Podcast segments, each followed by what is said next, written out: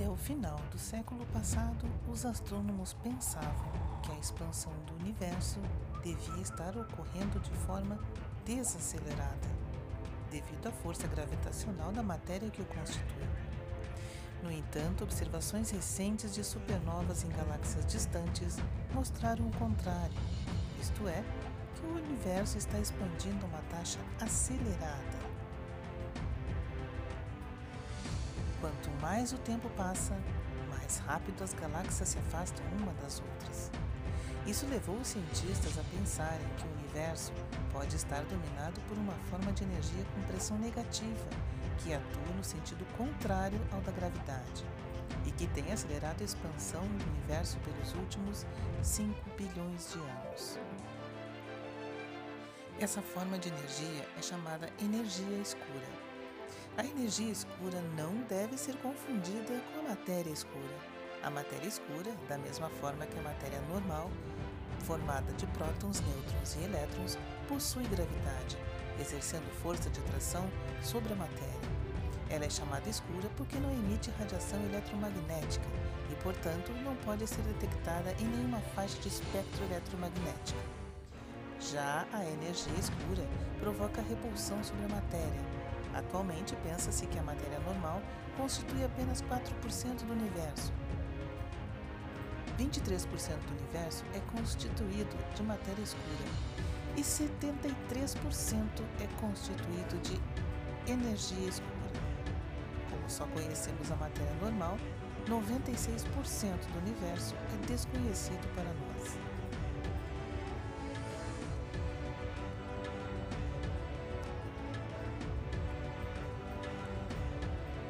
Atualmente pensa-se que a matéria normal constitui apenas 4% do universo.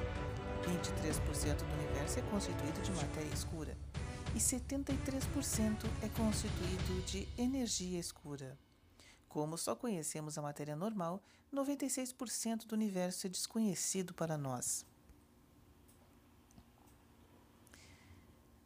As estrelas e todas a as estrelas e toda a matéria dentro de uma galáxia orbitam em torno de um centro de galáxia devido à atração gravitacional da matéria nela existente.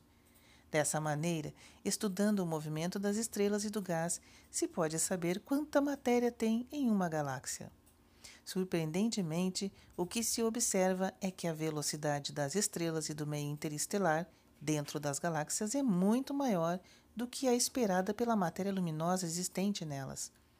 Isso significa que deve ter mais matéria nas galáxias do que a que podemos observar pela sua radiação. A essa massa, que não podemos detectar em nenhuma região do espectro eletromagnético, chamamos matéria escura. Na Via Láctea, a matéria escura é dez vezes maior do que a matéria na forma de estrela e gás, e está concentrada em um halo que se estende muito além do disco.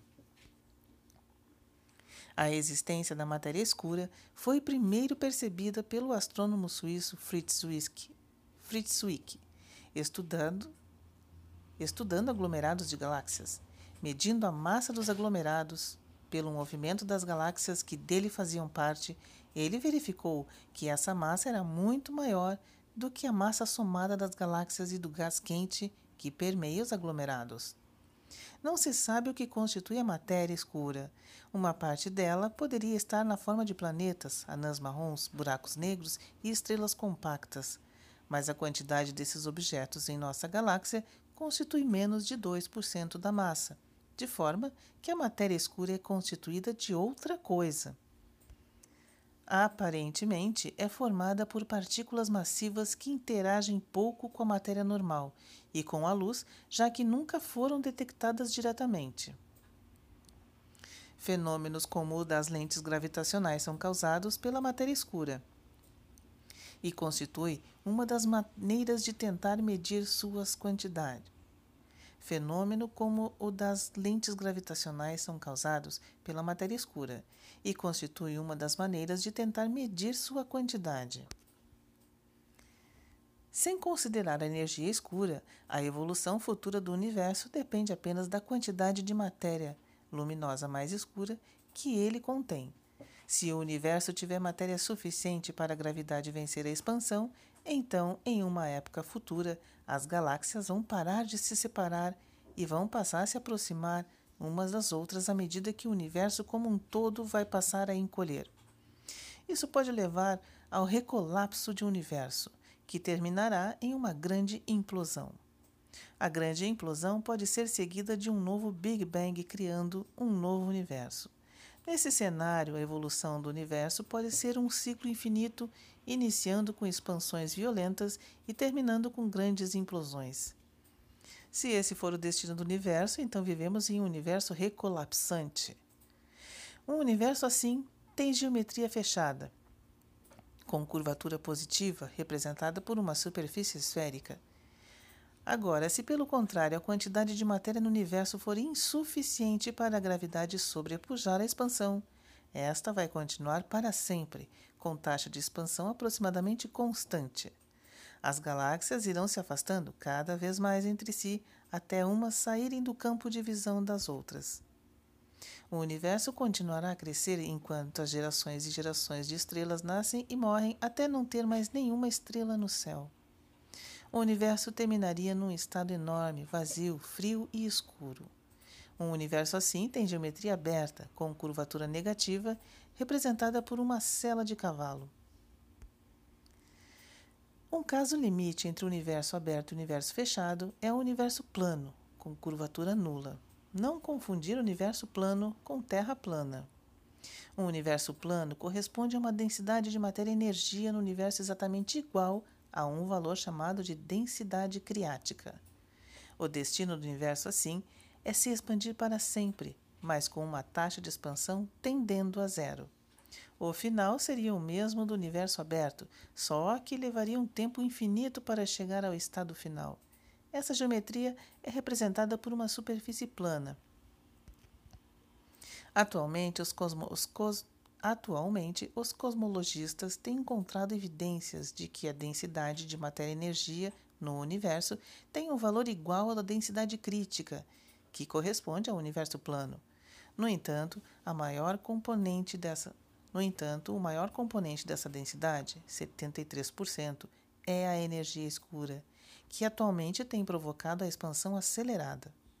Os astrônomos então consideram uma quarta possibilidade para o futuro do universo, o de que ele vai se expandir aceleradamente para sempre.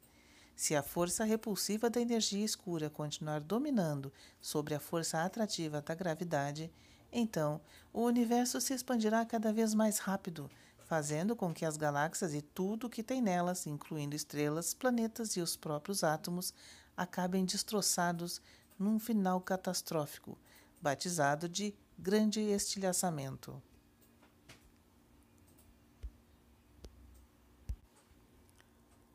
Este foi o vídeo de hoje. Espero que tenham gostado. Não se esqueça de se inscrever no canal, deixar o like, compartilhar os compartilhar o vídeo nas redes sociais. Um abraço a todos e até o próximo vídeo.